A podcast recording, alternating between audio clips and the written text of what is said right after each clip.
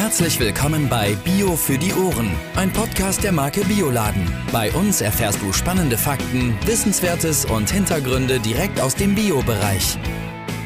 Moin Moin und herzlich willkommen zurück zu Bio für die Ohren und zu unserem Thema Käse zum zweiten Teil.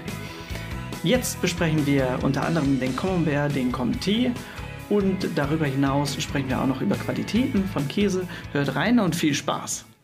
Das ist doch eigentlich ein gutes Stichwort, dann zum nächsten zu gehen. Zu dem Camembert äh, de Normandie, AOP. Was ist da das Besondere? Also er sieht natürlich schon mal ganz besonders aus. Das Besondere ist, dass der ja auch herkunftsgeschützt ist. Das Ja. sagt dieses AOP aus, richtig?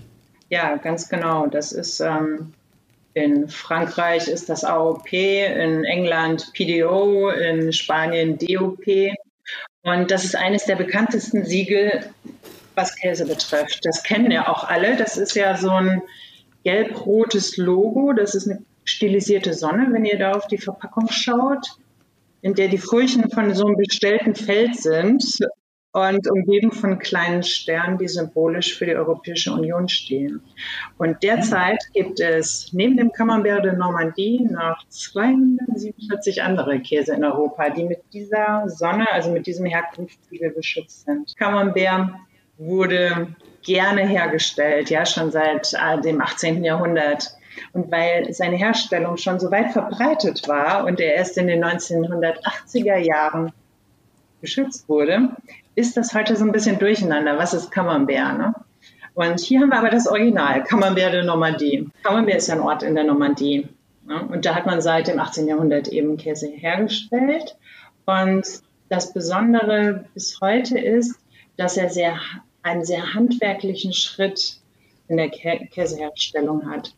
Das heißt, die Milch muss erstmal roh verarbeitet werden bis jetzt noch. Die Kuhrasse ist die Normande. Das ist eine bestimmte Kuhrasse in der Normandie, die ähm, so 20 Liter Milch gibt pro Tag. Das ist ja auch schon mal ein bestimmter Wert. Ne? Andere Kühe geben ja 30 Liter, die Holstein-Friesen zum Beispiel. Also da ist die Kuhrasse Normande. Und dann wird die Milch dickgelegt und in fünf Durchgängen mit der Hand in die Form geschöpft bei diesem Käse. Hier steht ja drauf, ähm, Camembert de Normandie à la main à la louche hergestellt. Das heißt, hier wird die geronnene Milch mit der Hand in die Käseform geschöpft. Das macht man, damit der Käseteig locker wird. Man sagt, ein Camembert liegt in fünf Schichten in der Form, damit die Molke keinen Druck hat beim Abtropfen. Und zwischen jedem, jeder Kelle muss man auch 40 Minuten warten. Und das ist so ein Prozedere, da üben auch neue Mitarbeiter, ähm, üben da zwei Monate dran. Und wenn man aus dem Urlaub kommt, muss man wieder zwei Tage üben, bis man das wieder kann. das ist also ein ganz, ganz entscheidender Schritt und was ganz Besonderes bei diesem Camembert de Normandie. So, den packst du auch ganz normal, klassisch auf deine. Weißt du, ich habe einfach so Lust, diese alle auf meine Käseplatte zu packen, weil ich sie natürlich alle gerne mag. Aber wofür nutzen wir den noch? Auch wieder schön paniert in der Pfanne oder? In der Normandie genießt man den ja sehr gern. Das ist ja so ein, ein Apfelgarten. Da hat man ja neun Millionen Apfelbäume und stellt Sidre her. Und deshalb kombiniert man den sehr gern mit Apfel. Also zum Beispiel Bratapfel gefüllt mit Camembert oder ein Feldsalat mit Apfeldressing und Camembert. Ähm, ja, was man auch macht, wie du gesagt hast, genau, man äh, schlitzt oben ein Kreuz rein, tut ein bisschen Honig und Thymian rein und überbäckt ihn. Dann nimmt man ihn einfach nur aus der Umverpackung und tut ihn wieder zurück in die Pappelholzschachtel und gibt ihn dann bei 180 Grad 10 Minuten in den Ofen. Das schmeckt toll. Wir haben Das also, ich dir. ja, genau, das ist, das ist äh, die französische Variante Camembert zu überbacken. Hm, hört sich fein an. Nach was richtig, richtig leckerem. Mhm. Ähm, nebenbei bemerkt, nicht, ist das nicht auch ein Camembert, äh, den man, so ein Ofenkäse, den man dann mit Brot nachher auslöffelt oder so aufklappt? Oder ist es genau das, worüber wir reden? Im Prinzip wäre das das, ne? Ingeborg, Genau, weißt du, was ich genau. meine? Ja, Den ja. schlitzt man dann so oben auf und dann macht man so einzelne Klappen und dann geht man mit dem Brot da rein. Genau. Ist, wäre das, das, so eine Variante? Das ist das Prinzip, ganz genau. Ah, ist das Kreuz macht oben rein, damit der nicht irgendwie vor, die Rinde nicht unkontrolliert platzt, ja, wenn er warm wird und sich ah. ausbrennt. Genau. Und dann klappt man die, die, das Kreuz so auf, genau, und dann kann man das Innere genießen. Schön, ach Gott, ja. habe ich schon wieder Lust auf den nächsten Käseabend.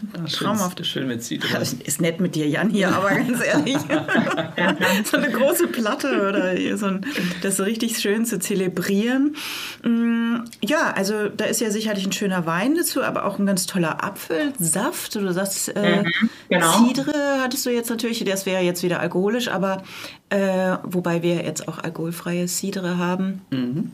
Fällt genau. mir gerade ein, aber ein schöner, naturtrüber Apfelsaft wäre sicherlich auch was Feines, ne? Genau. Alles, hm. genau. Das, das, äh, das, ist ja auch typisch Normandie, genau. Ja, und wenn man so einen ganzen kauft, dann sollte man ihn am besten immer so auf den Deckel legen, also umgekehrt quasi, damit ähm, der Camembert-Teig so in den Deckel sackt. Wenn man ihn dann öffnet und auf die Käseplatte legt, Judith, dann ja. sieht er oben immer schön stramm aus und nicht eingefallen. Ah, Deshalb legt man okay. Camembert aus Frankreich auch immer auf dem Deckel geliefert nach Deutschland. Ah, okay. Ach, guck mal, und ich denke dann immer so, ne, als Monk, dreht es schön wieder um. Falsch. Genau. Okay, das ist ein guter Hinweis. Mhm. Mhm. Und ob er gut ist, da kann man auch an der Seite drücken, ähm, weil da kontrolliert der Experte, ob ein Camembert reif ist. Also man drückt nie oben auf die äh, Rinde, sondern immer an der Seite. Weil da ist er weich, wenn er reif ist. Oben ist er immer fest. Ah ja, okay. Mhm. Camembert ist ja toll. Der, der riecht ja unheimlich schön nach Pilzen, ein bisschen nach süß und frisch. Hm, und nach ja. Blumenkohl hat er ja. Das ist typisch für einen Camembert, die Note Blumenkohl. Die ist Gott sei Dank nicht allzu, allzu stark, sonst ich Genau. Nee, das ist nur ich bin kein großer ne? Blumenkohl. Ah, okay. Ja. nee, das ist nur so ein Hauch und abgestimmt mit den Edelpilznoten. Was sehr schön, ja. Und wenn er rot wird, also meiner ist jetzt hier schon so ein bisschen rötlich, die Rinde, mhm. das macht gar nichts. Ne? Das ist so ein Qualitätskriterium. Ähm, für diesen Käse. Manche Käsefans lieben das gerade. Wenn er rötlich wird, das sind dann Rotkulturen, Bakterien, die kommen aus der Natur und die entwickeln sich dann so langsam auf dem Käse. Und das bedeutet, er wird dann würziger. Ne, das ist das Gleiche, was einen Münster, den ihr auch habt, ganz rötlich färbt. Das sind die Rotkulturbakterien. Hm. Mhm. Ja, aber vielleicht äh, schieben wir doch die Qualitäten, wo wir gerade dabei sind, äh, schon noch ein, bevor wir gleich zum Comté nochmal kommen. Mhm. Ähm, woran erkennt man denn einen guten Käse? Am Preis? das war eine total ehrliche Antwort, Ingeborg, aber natürlich nichts für unsere qualifizierten, fachlich versierten Zuhörerinnen und ja. Zuhörer. Nee, also qualitativ gute Käse werden natürlich in jeder Preiskategorie hergestellt. Aber natürlich ähm, haben gewisse Qualitätsfaktoren auch so einen bestimmten Wert. Wenn wir jetzt zum Beispiel Käse haben aus Kuhmilch von der Normande, wie jetzt hier im Fall Camembert de Normandie, dann ist Kuh, die nicht so viel Milch gibt, wie zum Beispiel eine Holsteinkuh, die 10 Liter mehr gibt. Okay. Das drückt sich schon deinem Preis im Wert des Käses aus. Oder wenn du Ziegen- oder Schafmilchkäse hast, die geben ja nur ein bis dreieinhalb Liter Milch, die Tiere. Mm. Da ist das natürlich auch ein, eine Güte, ne, die der Käse dann bekommt, weil der Kunststoff rarer ist. Ja, und somit ist quasi jeder Käse die Folge äh, von dem Ursprungsgebiet der Rasse, ob er aus Rohmilch ist, ob es Fütterungsvorgaben gibt oder mit der Hand geschöpft die Milch. Okay, also der Herstellungsprozess auch, ne? Äh, ganz klassisch der Her Herstellungsprozess, wie, wie mechanisch das vielleicht auch passiert oder ob da noch viel Handarbeit dabei ist. Genau. Ähm, Mhm. Capacity auch, genau. Also das sind so die, ähm, die qualitativen Faktoren, die dem Käse einen gewissen Wert geben. Ne? Deshalb habe ich das gesagt. Aber woran erkennt man einen guten Käse jetzt mal optisch und vom Riechen und Schmecken? da kann man sagen, also wenn ich einen Käse anschaue, dann sollte er erstmal äh, ansprechend aussehen. Ne? Die Rinde sollte intakt sein. Er sollte mich eben ansprechen, wobei das auch sehr kulturell geprägt ist, das Aussehen. Ne? Wenn man in Frankreich ist, dann die, Fran die Käseliebhaberinnen dort sehen ja in verschimmelten Ziegenkäsen mit einer Runzelhaut, das finden die ja toll und da bekommen die Appetit. Ne? Und in und in Deutschland ist das eher unüblich für uns. Wir sind es nicht gewohnt und es ist ja eine Schutzfunktion, dass wir nicht das, was komisch aussieht, gleich in den Mund stecken und essen. Deshalb, also das Sehen ist auf jeden Fall, daran erkennt man einen guten Käse an der Optik, aber es ist auch ein bisschen Gewohnheit um ein Aussehen wirklich beurteilen zu können, muss man auch die Produktcharakteristik kennen. Ja, und woran erkennt man einen guten Käse noch? Am Riechen. Riechen, er sollte frisch riechen und wenn er gereift ist, auch appetitlich. Also sollte ähm, angenehme Assoziationen nach Nuss und nach Frucht und nach gerösteten Aromen, nach Milcharomen, nach pflanzlichen, blumigen, sowas ist typisch für Käse. Mhm. Aber er darf auch manchmal streng riechen ähm, und schmeckt trotzdem. Da gibt es bei Käse auch so ein Phänomen, das Limburger Cheese-Phänomen. Das besagt, wenn Käse intensiv riecht, macht nichts, probier ihn bitte trotzdem, weil er schmeckt milder, als er riecht. Ja, das stimmt. Vielleicht lässt sich auch noch mal kurz sagen, zur Qualitätserhaltung ähm, ja auch, mhm. ähm, haben wir ein absolutes No-Go gemacht. Wir haben nämlich alle Käse mit demselben Messer geschnitten. Ähm, Ach, Jan, verrat doch nicht alles. Sprich, ähm, wir haben den äh, Lauschebelkäse, den Roquefort, haben wir auch ähm, geschnitten mit demselben Käse wie den Camembert oder auch den Cheddar. Und äh, das geht natürlich gar nicht. Mhm. Genau, also wenn man die jetzt hinterher noch aufbewahren möchte, dann hat man dann die Pilze auf dem Cheddar. Genau, ja. Ach, so weit kommt es gar nicht. Die entwickeln sich dann genau, aber wenn es eh nicht so weit kommt, weißt du, wenn du den nicht nach fünf, sechs Tage aufbewahrst, kannst du das auch, kannst du das auch machen, finde ich. Mm, nun sind wir ja Bio für die Ohren. Mhm. Muss da mal einhaken. Was ist das Bio beim Käse? Bezieht sich das nur auf die Milch oder mm, gilt es auch für Herstellungsprozesse. Bio steht ja auch für langjährige Partnerschaften zum Beispiel häufig. Ja, genau. Also was die Milch betrifft, bedeutet es einfach, dass die Milchtiere bio fressen und artgerecht und flächengebunden mit Auslauf gehalten werden. Ne? Das betrifft jetzt mal die Milch. Aber was den Käse betrifft, gibt es natürlich Besonderheiten bei Biokäse, weil man kann allgemein sagen, dass in der konventionellen Milchverarbeitung 320 Zusatzstoffe erlaubt sind und in der ökologischen Milchverarbeitung 47. Das ist ja schon mal sehr viel weniger. Ne? Und mhm. bei Bio verzichten wir auf Zusatzstoffe und die wichtigsten, die kann ich gerade mal nennen. Das ist einmal gentechnisch veränderter Austauschstoff. Ja, der ist eben nicht erlaubt. Natriumnitrat und Lysozym, das sind so ähm, Zusatzstoffe, die die Spätblähung im Käse verhindern. Und dann noch gibt es noch was für die Rinde. Das ist das Antibiotikum Natamycin. Das verhindert Schimmelwachstum auf der Käserinde. Ja, und das sind wesentliche Unterschiede zwischen bio- und konventionellen Produkten. Das verhindert das Schimmelwachstum auf der Rinde? Genau. Also wenn du einen Käse zur Reifung legst, dann mhm. wachsen automatisch erst Hefen und dann Schimmel. Mhm. Und die okay. Schimmel, wenn du jetzt zum Beispiel einen Käse ohne Schimmel möchtest, dann bürstest du die Pilze ab. Mhm. In der konventionellen Milchwirtschaft kannst du das unterstützen, dass du das nicht hinterher noch groß pflegen und machen und nochmal bürsten musst, indem du da ein Antibiotikum drauf gibst, Natamycin. Das heißt, ähm, im Prinzip wollen sie sich einfacher machen und genau. im Bio-Bereich hat man nochmal mehr Handarbeit. Genau. Und tatsächlich da auch mehr Personen, die sich um den Käse kümmern, tatsächlich, den sie auch verkaufen wollen. Ganz genau, ja. Auch bei Natriumnitrat, also und Lysozim, was eine Spätblähung im Käse verhindert, ähm, die beiden Zusatzstoffe, die zerstören eben die Zellwände von Bakterien. Und du musst eben eigentlich eine Milch haben, die das alles nicht hat. Dann brauchst du das auch nicht zugeben, weißt du? Gut, dann würde ich sagen, lass uns doch mal weitergehen zum Comté. Mhm.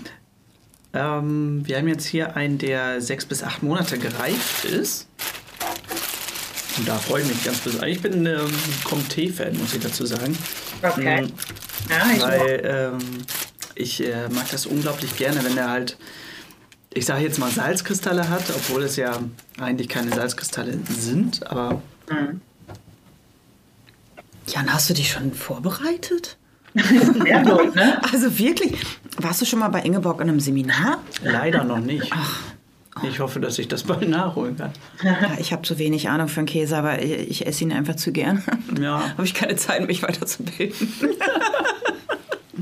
Nein, aber ja, also wirklich, der riecht schon mal mhm. ganz, ganz anders. Was ist da die Basis? Also ist das was für eine Milch? Kuhmilch, okay. genau, Kuhmilch von, der, von einer bestimmten Rasse, Montbéliard. Da ist auch wieder eine Rasse vorgeschrieben, gesetzlich. Ah, okay. Das ist ja auch ein herkunftsgeschützter Käse aus, aus dem Jura, ne? Ach, aus, ja, natürlich, okay. Guck mal, das wusste ich auch, ja. Ach, ja, also im Jura, der, wo man Berge hat, da hast du ja lange Winter und so, und da braucht man Käse, die auch lange reifen. Ähm, das ist ja insgesamt so, dass man im Käse schon immer ein bisschen ablesen kann, woher er kommt. Ne? Woran erkenne ich das? Also, ähm, der Käse ist ja immer die Folge aus den Bedingungen, den Landschaften, den Menschen, die, das, die einfach den Käse hergestellt haben. Ne? Und bei solchen großen Käsen wie Comté siehst du schon, der kommt aus einer Region, wo die Menschen von jeher Käse brauchten, die lange reifen über die Wintermonate als Vorrat quasi. Deshalb hat sich gerade bei Comté zum Beispiel auch, hat man sich im 11. Jahrhundert unter den Bauern schon zusammengetan. Das waren quasi erste genossenschaftliche Gedanken, um die Milch gemeinsam zu verarbeiten. Und dieses gemeinsame Ach, Verarbeiten, da nennen sich die Käsereien, wo die Produkte hergestellt werden, der Comté noch Fruitière, also die Frucht unserer gemeinsamen Arbeit. Ja, und ähm, da hat man in den Bergen eben dann als Vorrat Hartkäse hergestellt. Genau und Schnittkäse. Und im Flachland, wo du wie bei Camembert und Brie, weißt du, mit Brie hast du ja, das ist ja eine Region östlich von Paris, da hast du dann die blühenden Märkte in Paris aus dem Vorland der Region Brie beliefert. Ne? Und ja. da brauchtest du jetzt keine lange Vorratshaltung. Deshalb hast du da so in dem flachen Land eher so Weichkäse. Auch Camembert ist ja auch ein Weichkäse.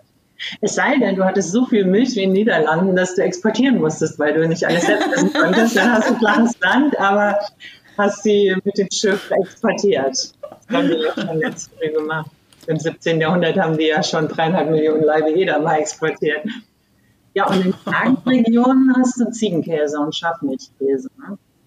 Hauptsächlich, weil die Ziege und das Schaf ganz gut klarkommen auf kargen Regionen. Man sagt, wo ein Flug kann gehen, soll keine Ziege stehen. Deshalb kann man sich gleich ausrechnen, in Süditalien Ziegen und Schafe, in Südfrankreich Ziegen und Schafe, ja, in Griechenland Feta, Ziegen und Schafe. Das ist, sind typische Regionen. Und Edelpilzkäse, wenn man sowas sieht wie Roquefort, die wir auf dem Teller haben, dann weißt du gleich, das ist irgendwie eine feuchte Höhle, Keller. Und ähm, nur da kann ja so ein Pilz auch entstehen. Ja, und so erzählt uns jeder Käse eigentlich schon, woher er kommt, wenn wir ihn sehen. Der Käse ein Geschichtenerzähler. Genial. Schön, tolle, tolle Information. Und Comté sind wir gerade, genau. Wie schmeckt er euch? Ähm, also soweit ganz gut. Was, was mir jetzt gerade beim Riechen auffiel, ist, dass die, dass die Rinde unglaublich nach Kuh riecht. Nach Kuhstall. Ja, da sind die Aromen ja dann auch so sehr gebündelt und intensiv. Ne? Man fragt ja auch, ich werde öfter gefragt, isst du die Rinde mit oder nimmst du sie ab? Und da kann man schon sagen, dass Rinde bei so sechs Monate gereiften Sorten ja schon sehr erstens sehr konzentriert ist, mhm. zweitens auf dem Brett schon sechs Monate hin und her gewendet wurde, gebürstet gemacht und so weiter. Und dass es nicht immer ein Genusswert ist. Und wenn man die Rinde dünn abnimmt, hat man dann oft einen größeren Genusswert. Ne? Man kann sie mitessen, ist eine Naturrinde, aber ob sie einem schmeckt, ist Geschmackssache. Ja, nee, also mir schmeckt er gut, aber ich habe tatsächlich anderen Comté-Geschmack im Kopf gehabt, bevor ich den jetzt probiert habe. Mhm, okay. Ich kann jetzt gar nicht sagen, welchen, welchen anderen. Wir haben noch einen bei uns, ähm, der etwas anders schmeckt. Der hatte auch zum Beispiel halt mehr von den Kristallen. Von den Kristallen drin. Mhm. Also war ein bisschen, auch ein bisschen salziger. Also kristallierte Eiweiße hatte er mehr. Ich würde den super gerne mal zu einem Wein probieren. Also ich glaube, der braucht einen, der braucht einen Begleiter oder eine Begleiterin. Mhm. Weiblicher Wein ist, keine Ahnung. Ja, da passen einige ganz gut als Getränke, wie intensive Rotweine. Barolo wird von manchen Affineuren empfohlen. Aber im Jura trinkt man natürlich Weine aus dem Jura. Ne? Ähm, mhm. aber natürlich kann man auch, je nachdem, ob man jetzt weiße Weine mag, wie ein Chardonnay, einen ausgebauten, das passt zum Beispiel auch super hervorragend, passt hier zu einem Schaumwein, wie Prosecco Champagner eigentlich, dann, wenn er aus Frankreich kommt. Ja, wenn es kein Alkohol sein darf, passt auch super ein Holunderblütensirup oder ein Rauchtee oder ein roter Tee, passt auch sehr gut dazu. Hm. Das ist eine interessante ähm, Mischung, ne? das kann man mal gut, gut testen. Ja, was gibt es denn sonst noch so zu dem Comté zu sagen? Was ist das Besondere an dem? Mhm. Also als AOP-Käse ist er ja erstmal aus der begrenzten Region, die spezielle Kuhrasse Rohmilch und er muss im Kupferkessel, muss die Milch zum Gerinnen gebracht werden. Kupferkessel hat ja bestimmte Eigenschaften und reguliert quasi ähm, die Dicklegung mit, was ähm, im später reifenden Käse wichtige, ähm, eine wichtige Rolle spielt. Dann muss er ja reifen und zwar bei einem Affineur auf Fichtenholzbrettern. Und das sind Fichtenholzbretter der umliegenden Berge. Ne? Das ist auch nicht irgendein Fichtenholzbrett, sondern zu einem optimalen Zeitpunkt im Jahr geschlagen, der Baum, damit ähm, das Holzbrett Eigenschaften bekommt, Feuchtigkeit aufzunehmen, wieder abzugeben, nicht zu schimmeln, nicht kleiner, größer zu werden. Man legt großen Wert auf ein optimales Brett natürlich und perfektes Klima im Keller. Man braucht für die Reifung eines Contés über Monate, muss man sich überlegen, pflegt man diesen Käse ja.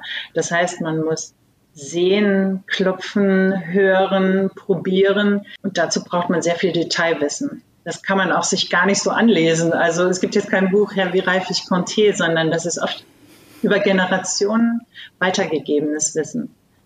Das ist also keine genaue Wissenschaft, sondern eher so Fingerspitzengefühl. Ja. Jetzt habe ich noch mal eine Frage zum Salzgehalt. Können mhm. wir darauf eingehen? Mhm. Ähm, das kam hier von der Käsetheke. Das ist eine sehr häufig gefragte Sache ist. Und zwar, ähm, dass der Käsegehalt ja meistens zwischen 1,4 und 2 Prozent liegt. Ähm, wonach richtet sich das wohl und, und, und was bewirkt Salz im Käse? Mhm. Ja, Salzen ist ein wichtiger Schritt bei der Käseherstellung. Wenn frisch geformte Käse gesalzen werden, dann zieht sich quasi die äußere Haut zusammen um den Molkeaustritt nochmal zu fördern, aber gleichzeitig die Rinnenbildung vorzubereiten, ne, damit es nicht auseinanderfällt, der frisch mhm. geformte Käse quasi. Und außerdem selektiert Salz Mikroorganismen, das heißt, hat eine konservierende Wirkung. Und Salz fördert die Geschmacksbildung. Also wenn Käse kein Salz haben, dann sind sie nicht nur schlecht konserviert und halten nicht so lange, sondern sie schmecken auch leer und fade, weil Salz als Grundgeschmacksart sehr wichtig ist für ein optimales Geschmackserleben. Genauso wie Fett? Genau. Mhm. Das heißt auch, beim, beim Parmesan ist es doch auch so, dass der auch ständig mit Salz eingerieben wird in der Herstellung. Genau. Ich meine, auch ein solcher Hartkäse ist ja auch unglaublich lange haltbar, Richtig. wenn man das mal vergleicht mit dem Einsatz des Salzes. Genau. Ich glaube, Jan war in seinem, auch in seinem Leben davor Käsefachberater. Ich glaube ich bin ein bisschen neidisch. Ich bin echt ein bisschen neidisch. Ja. Naja, einer muss ja auch noch die äh, leichten Fragen stellen. Ne? ähm, ja, Guck mal, da frage ich doch jetzt noch mal so ein bisschen, äh, bisschen leicht weiter. Was, was, was sagt die Fettstufe denn aus? Du weißt, wir haben ja jetzt hier äh, gesagt, zum Beispiel bei dem Conté, der hat einen 45 Prozent äh, Fett in der Trockenmasse. Was sagt mhm. das aus? Ich meine, das ist ja schon eine Wucht, ne? Ich habe schon 60er äh, in der Käsetheke gesehen, aber auch natürlich so ganz leichte. Um die 30 Prozent. Genau, auf, auf Käse ist ja nicht der absolute Fettgehalt, nur in der Big Five, also in der Nährwerttabelle, kannst du ja den absoluten Fettgehalt ausrechnen. Ähm, aber in der Käsetheke und auf Produkten, auf der Umverpackung ist ja der Fettgehalt in der Trockenmasse deklariert. Mhm, genau. Genau, und das ist ja für Konsumenten oft sehr irritierend. was bedeutet jetzt Fett in der Trockenmasse? Ja. Soll ich es erklären oder? Sehr gerne. Habt ihr einen Stift? Dann malt mal bitte einen Kreis. Diagramm. Ja. Ähm, in die Mitte einen Strich bitte und schreibt in die rechte Hälfte 50 Gramm Wasser. Ja, okay. Und in die andere Hälfte, die teilt ihr noch einmal quer, schreibt ihr in die obere Hälfte 25 Gramm Fett und 25 Gramm Eiweiß. So, das ist jetzt die Zusammensetzung eines Käses. Das ist jetzt so ein, das wäre jetzt typisch so Weichkäse. Das ist mal leicht gemacht. Ne? Ähm, wenn wir jetzt den absoluten Fettgehalt deklarieren, dann äh, würde das bedeuten 25 Gramm Fett auf 100 Gramm Käse, 25 Prozent Fett. Jetzt deklarieren wir das drauf und verpacken den und geben den Käse in den Handel. Er reift weiter. Bei der Reifung verliert er Wasser. Eiweiß und Fett verliert er ja nicht, die können ja nicht entweichen. Die Trockenmasse, die sogenannte, das ist äh, ein komisches Wort. Trockenmasse bedeutet einfach Fett und Eiweiß. Und deshalb deklariert, man stellt euch vor, der Käse wiegt jetzt nur noch 80 Gramm nach ein paar Wochen Reifezeit. Dann sind es auf einmal 25 Gramm Fett auf 80 Gramm Käse. Das heißt, er hat dann über 31 plötzlich. Absolut. Okay. Ja? Klar, das heißt, man greift dem ja. vorweg. Genau, deshalb deklariert man auf Käse etwas, was immer stimmt. Und das ist der Fettgehalt in der Trockenmasse. Das wären jetzt 25 Gramm Fett auf 50 Gramm Trockenmasse, also 50 Prozent Fett in der Trockenmasse. Das ist das erste Mal, dass ich es verstehe. Ja, also man kann sagen, Käse ist ungefähr halb so fett, wie draufsteht. Schmeckt es gleich doppelt so gut. das, ist, das ist gut. Das ist echt gut. Also das ist jetzt eine Daumenregel. Ne? Käse kann natürlich auch mehr oder weniger Wasser haben. Dann muss man das noch ein bisschen anders berechnen, nochmal neu. Aber man sagt so Daumenregel, die Hälfte von dem, was draufsteht, ist Fett. Cool. Mm, Ingeborg, was bedeutet denn, wenn auf einem Käse Rohmilch steht? Mal liest man Rohmilch, mal liest man pasteurisiert. Wie kann ich mir das vorstellen? Ähm, Rohmilch ist die Milch, wie sie quasi vom Bauernhof kommt. Also man kann sich folgendermaßen vorstellen, deshalb heißt es Rohmilch. Kühe haben ja eine Körpertemperatur von 38, 39 Grad. Ne? Und wenn ich die Milch jetzt dem Euter hole, dann darf sie später nicht über Körpertemperatur der Kuh hinaus erhitzt werden, damit du alle milcheigenen Inhaltsstoffe und Enzyme, die bei der Reifung auch wichtig sind, behältst. Und deshalb Rohmilch Milch, die nicht über 40 Grad erhitzt wurde vor dem Einladen.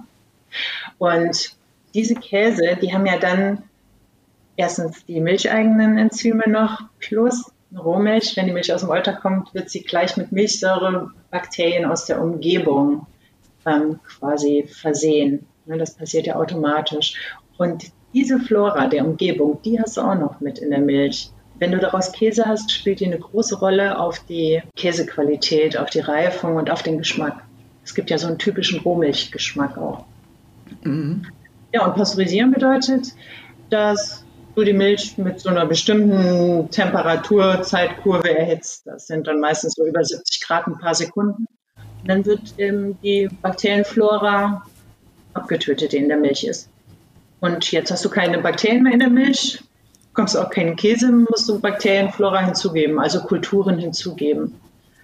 Da kannst du auch ganz gezielt arbeiten, indem du so ganz spezielle Bakterienkulturen zugibst, die ganz bestimmte Geschmacks- und Charaktereigenschaften im Käse erzeugen. Das hört sich so ein bisschen für mich so an, als würde der Käse langweilig werden, weil jegliche Form der Eigenart, woher er kommt, verloren geht. Ich sag mal so, beides hat seine Berechtigung. Ne? Das nichts ist besser oder schlechter. Man mhm. kann nicht überall immer Rohmilchkäse herstellen, weil du vielleicht lange Wege hast, weil du einen Käse hast, der nicht so abwechslungsreich reifen soll. Mhm. Einfach ein unkompliziertes Produkt. Und dazu ist die Pasteurisierung dann eben optimal. Und wenn du es abwechslungsreich und vielfältig brauchst, dann ist natürlich ein Rohmilchkäse gut, genau. ja, aber nichts ist besser oder schlechter. das stimmt. Es äh, kommt ja auch auf den Geschmack drauf an. Genau, ja. Ja, ich finde, wir sollten noch mal zum Schluss klären, wie ich denn am besten Käse lage. Zu Hause, ne? Ja, ihn bitte. Am liebsten. er soll nicht noch weiter in der Theke liegen da. Ja, also wie, wie machst du es denn im Moment? Ich lasse mir Käsepapier geben, nachdem ähm, ja, wenn er schon, schon vorgepackt ist, also in der Käsetheke haben sie ja manchmal so zugeschnittene Stücke, dann lasse ich mir Käsepapier mitgeben und lager ihn in der mittleren ähm, Ebene meines Kühlschranks. Und bevor ich ihn esse, äh, also es sei denn nicht mit einem Brot, aber wenn ich Gäste habe oder schön Abendessen, dann äh, nehme ich ihn ein bisschen eher raus, dass er so ein bisschen Zimmertemperatur bekommt. Perfekt. Ähm, hey! Ja, optimal.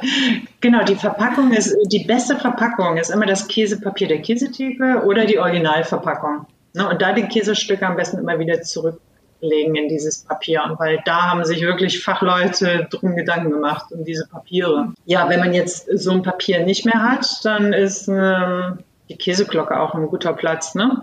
Kann man Käse drunter legen, ein bisschen ähm, eine Tomate dazulegen, damit ein bisschen Luftfeuchtigkeit entsteht und so ein kleines Hölzchen, damit er auch noch ein bisschen atmen kann, ein bisschen Frischluft reinkommt. Auf den letzten Metern kriegen wir noch Tip-Top-Tipps, ey. Ja, ja dann gibt es auch Boxen. Ähm, mhm auch sehr, sehr ausgefeilte Boxen, wo man auch Geruchsfilter hat und wo die Feuchtigkeit optimal reguliert wird. Wenn man so eine einfache Box hat, dann kann man ein Stück Würfelzucker oder eine Nudel dazulegen. Das reguliert dann die Feuchtigkeit, damit es kein Kondenswasser am Deckel gibt, was dann auf den Käse tropft. Voll der gute Tipp. Ja. Stück Zucker oder eine Nudel. Genau. Super. Teste ich gleich, und wenn alles, ich zu Hause bin. Und alles kalt bei 6 bis 10 Grad am besten. Genau. Und wie du sagst, bevor man ihn probiert, rausnehmen, damit er Zimmertemperatur bekommt. Und wer es schön bunt mag, der nimmt seinen Blauschimmel, seinen rotgeschmierten und seinen Gouda zusammen in eine Verpackung. genau. Alles in eine Dose, alles in eine Packung. Sehr schön. Prima, klasse. Danke für die, für die äh, Information. Das ja, war richtig. Gerne. Ich habe ordentlich was gelernt. Ja, gut. Entschuldige, Jan, du hast hier voll, voll viel vorher gewusst. Ja, ich habe trotzdem noch mehr gelernt. ja, sehr schön. Vielen, vielen Dank, äh, Ingeborg. Das hat echt Spaß gemacht und ähm, das Testen natürlich auch. Tolle Käse hatten wir gemeinsam mhm. ja, ausgesucht und ähm, liebe Zuhörerinnen und Zuhörer, ich, äh, oder wir hoffen, dass ähm, ihr ganz, ganz viel mitnehmen konntet und ja, ich hätte aber noch eine, mindestens eine Frage für dich. Und zwar, jetzt haben wir über ganz viel gesprochen, aber jetzt wäre ja die Frage, wenn du ein Käse wärst, welcher wärst du denn jetzt von den ganz verschiedenen, 5000 verschiedenen Sorten? Das ist echt eine interessante Frage. Da kann ich mich ganz schwer entscheiden im Moment, aber ich würde sagen, ein weit gereifter Ziegenkäse. Genau, ähm. das wäre ich. Die Ziege ist intelligent, macht nicht das, was man ihr sagt, frisst nicht das, was man ihr gibt. Und deshalb wäre ich, wäre ich gerne ein Ziegenkäse. Und ähm, dann würde ich dich nochmal gerne fragen nach deinem Rezept, wenn, wenn jemand kommt und sagt, er hat keine Ahnung, was mit Käse machen soll, was wäre dein allererstes Rezept, das du ihm mitgeben würdest? Oder die Idee, was diese Person denn machen soll? Also da fallen mir natürlich auch ein paar Sachen gleich ein. Ähm, den Camembert, den hatten wir schon, aber den Conti, den wir eben gegessen haben, der passt unheimlich gut auf so eine Apero-Platte mit Anchovy-Filets, mit kandiertem Ingwer, ein paar Melonenbällchen dazu, rote Beete, mit Safran ja. oder Vanille und geschmolzener dunkler Schokolade. Und das gibt den gerösteten Noten im Conti die auch so fruchtig vanillig äh, sind, einen ganz schönen Gegenpart. Wow. Wenn das nicht mal ein Abschluss ist jetzt. Und wer jetzt, wer jetzt kein Wasser im Mund hat, ähm, den können wir jetzt auch nicht mehr weiterhelfen. Aber. In diesem Sinne, oder? Richtig. Wir wünschen euch viel Spaß beim Nachtesten, Probieren, wie auch immer. Wir hoffen, dass es euch geschmeckt hat. Wenn ihr Fragen habt hierzu oder zu anderen Themen aus dem ökologischen Bereich, schreibt uns an podcast.bioladen.de und hört gerne in der nächsten Folge wieder rein. Ciao. Danke, Ingeborg. Gerne. Wir kommen zum Ende unseres Podcasts zum Thema Käse und steigen ein in die nächste Kategorie. Diese Kategorie wollen wir mit euch füllen. Und zwar sind wir daran interessiert, was hat euch dazu gebracht, dass ihr Bio einkauft, euch Bio ernährt. Und wir sind ganz gespannt darauf. Schickt uns gerne entweder eine Nachricht per Mail an podcast.bioladen.de oder schickt uns auch gerne eine Sprachnachricht, sodass wir sie in der nächsten Folge einbauen können. Wir sind gespannt darauf und wünschen euch jetzt noch einen schönen Tag. Bis bald. Du hast noch Fragen oder Anmerkungen? Dann schreib uns an podcast.bioladen.de. Bio für die Ohren wurde dir präsentiert von Bioladen, eine Marke des Bio-Großhandels Weiling. Biopionier seit 1975. Dir hat gefallen, was du gehört hast? Dann sei bei unserer nächsten Folge Bio für die Ohren wieder dabei. Infos zum Podcast findest du auf bioladen.de.